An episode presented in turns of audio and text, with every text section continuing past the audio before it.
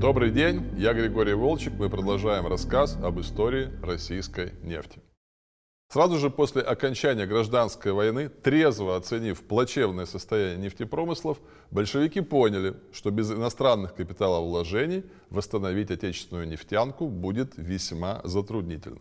Соответственно, постановление Политбюро ЦК РКПБ, принятое 5 февраля 2021 года, гласило о нефтяных концессиях. Цитирую поручить товарищам Красину и товарищу Рыкову представить в Политбюро ЦК в трехдневный срок точную формулировку того, в чем именно, в какой срок и в силу каких причин грозит катастрофа в деле эксплуатации нефтяных промыслов в Баку и в Грозном, изложив также свои соображения, почему и в какой мере предоставление концессий могло бы эту катастрофу предотвратить.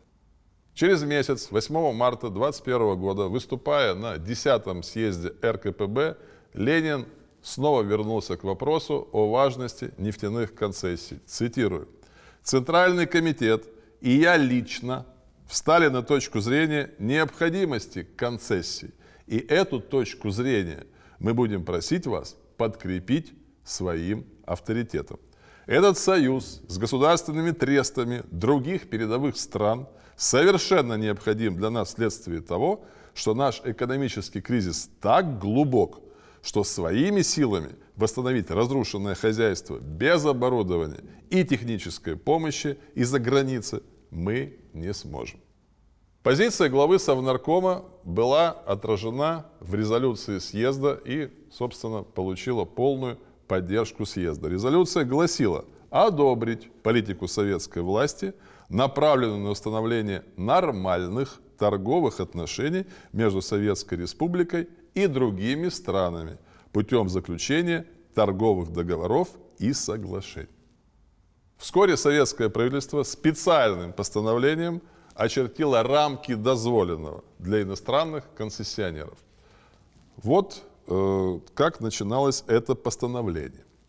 Срок концессии определяется в 25 лет с правом досрочного выкупа через 15 лет. Второй пункт. Предлагается в концессионное пользование следующие площади. В Бакинском районе вся промысловая площадь Биби Эйбата.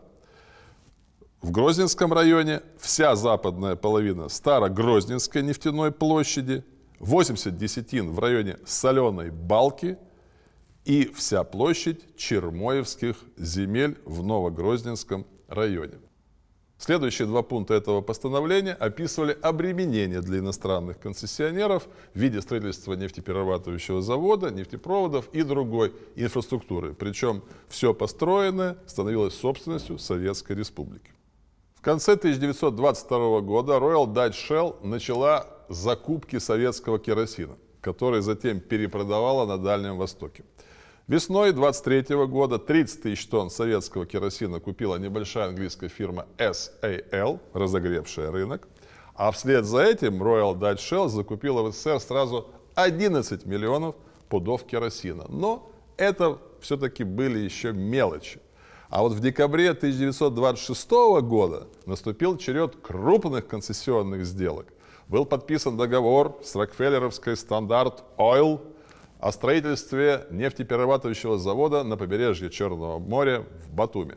Завод был построен всего за полгода и в течение первого же года работы произвел почти 180 тысяч тонн керосина для экспорта в Индию, Индокитай и голландскую Ост-Индию, ныне Индонезию, а также в другие страны Азиатско-Тихоокеанского региона. Второй по мощности отечественной НПЗ, рассчитанный на переработку грозненской нефти, был построен в Туапсе – по проекту американской компании Graver Corporation в кооперации с рядом других американских компаний. Концессии в нефтяной промышленности продержались гораздо дольше, чем в других отраслях советской экономики. В 1938 году, когда уже все рудименты капитализма, так называемые, в СССР были безжалостно уничтожены, с американской компанией Universal Oil Products был подписан контракт на строительство в Башкирии нового завода по производству авиационного топлива. И это был последний подобный контракт. Во время войны СССР получал оборудование, топливо по ленд-лизу, а после войны по репарациям из побежденной Германии.